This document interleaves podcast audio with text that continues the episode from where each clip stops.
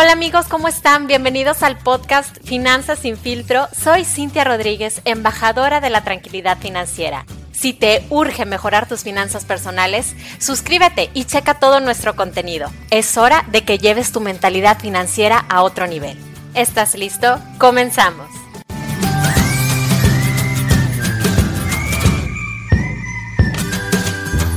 Hola, una vez más bienvenido o bienvenida a Finanzas sin filtro. Espero que te encuentres muy bien. El día de hoy prepárate porque voy a hablarte un poco acerca de inversiones. Normalmente no me aventuro mucho en estos temas, pero considero muy, muy importante que conozcas qué es la inversión de gestión pasiva.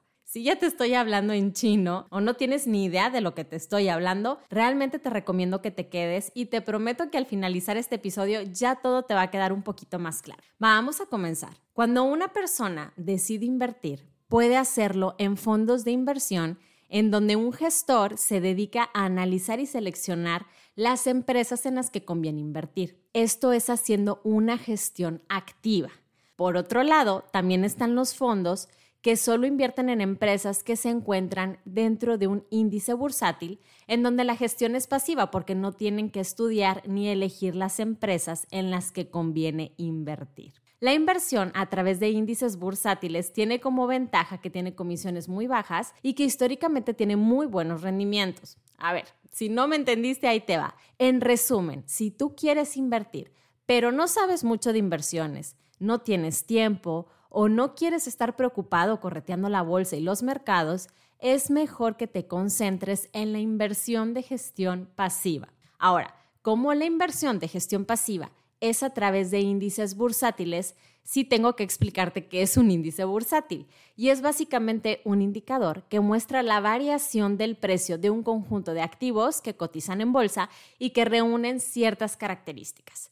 Estos índices pueden ser nacionales, que son activos de un mismo país, internacionales, que reúnen a varios países extranjeros, globales, que tienen activos de todo el mundo, pueden ser también por sector, o sea, empresas que se dedican a un mismo giro, también puede ser eh, de renta fija, de renta variable, de materia prima como oro, petróleo. Entonces, bueno, espero que no te estés revolviendo. Lo único que quiero es que tengas idea de que hay muchos tipos de índices, pero a mí me gustaría que hoy te llevaras información de uno en particular. Para empezar, ese es el Standard Poor's 500. Y sí, parece un jeroglífico cuando lo ves, pero en palabras sencillas es un fondo que recopila a las 500 empresas más grandes de Estados Unidos. Este fondo fue creado por la empresa Standard Poor's y de ahí vienen las siglas SIP. La cifra se refiere a que son 500 empresas que lo forman. Entonces, puede ser que tal vez nunca hayas escuchado hablar del Standard Poor's 500, pero seguramente conoces a Apple, Amazon, Microsoft, Coca-Cola, Facebook, ¿verdad?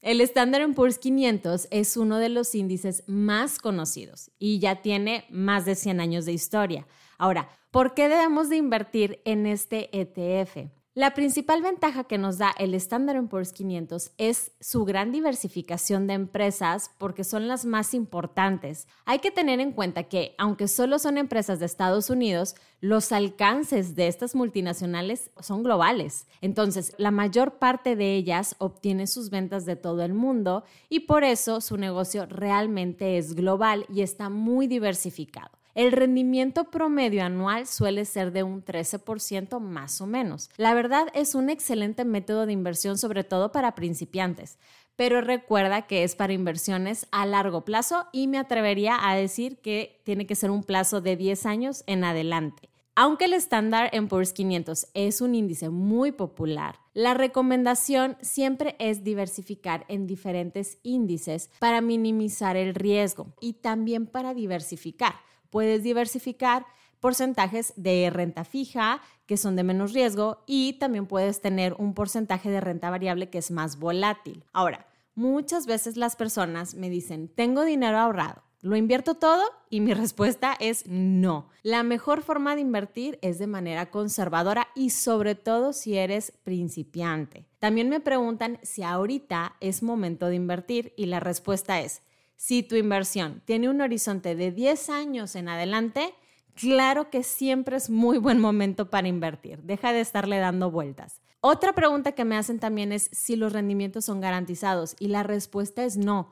Cuando tú inviertes en bolsa, no hay una garantía de cuánto dinero vayas a recuperar. A muchas personas les da miedo perderlo todo y pues sí, es una posibilidad, pero es extremadamente baja, porque la idea es invertir en ETFs que tengan mucha diversificación, como el Standard Poor's 500. Sí te vas a poder encontrar eh, rendimientos del menos 10, del menos 5, del menos 7 y lo más importante va a ser que no pierdas la calma y que no retires tu dinero, porque la volatilidad es muy normal en las inversiones. Hay que darle un periodo de recuperación y ahora sí con la cabeza fría puedes pensar si dejas tu dinero o lo vas cambiando poco a poco a otro ETF.